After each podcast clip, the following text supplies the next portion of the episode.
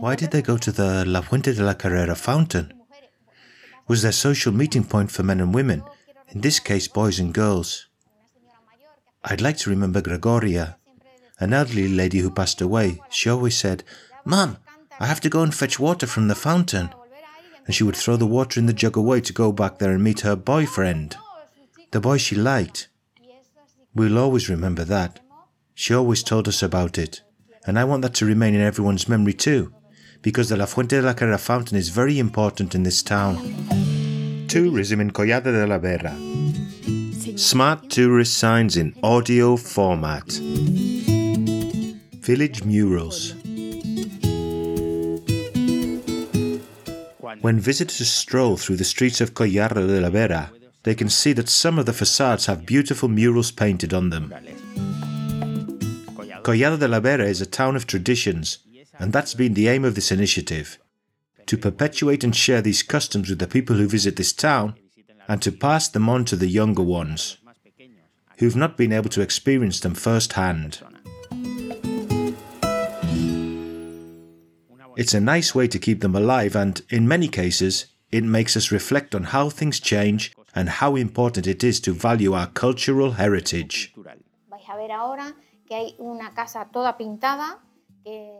Now you'll see there's a house that's entirely painted, representing the woman who used to go to the fountain to fetch water, which has really been lost nowadays, and a lady with a breadboard that came from baking bread in the bakery.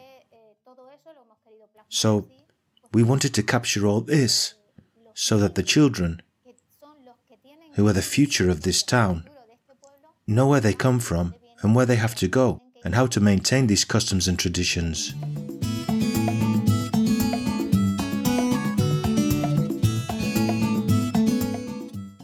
All of these murals have been created by the artist Sojo, a muralist from Extremadura known for much of his work worldwide. In fact, one of his murals is among the 100 best in the world.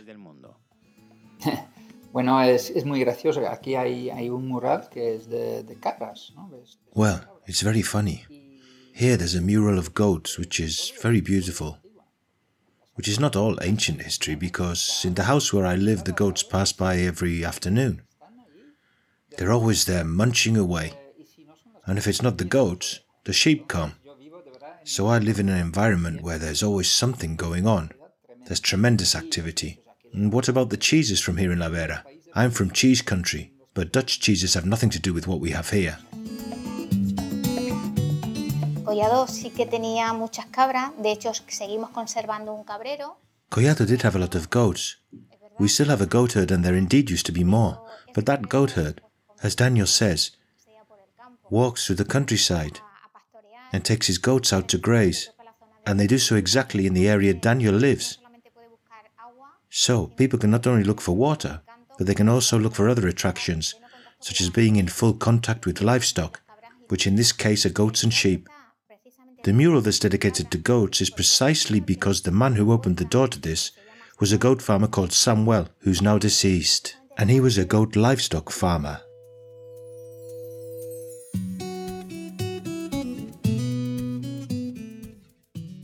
Furthermore, it's a tourist attraction and a reason for taking good care of the village.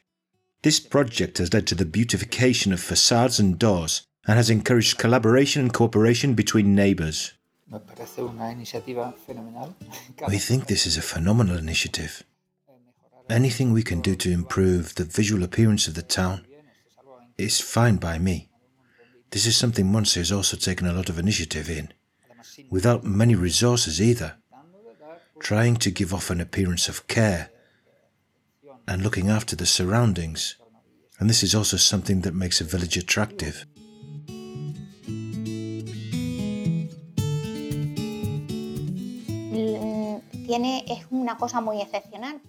It's a very exceptional thing to come to Collado. There's no through road. You have to come to Collado specifically because there's no other way out. The road in is the road out. So those who come to Collado come because they know Collado exists and because they want to get to know it and enjoy the gorge, enjoy the murals, and enjoy the company of the people. Because a lot of people come to Collado and they know it very well.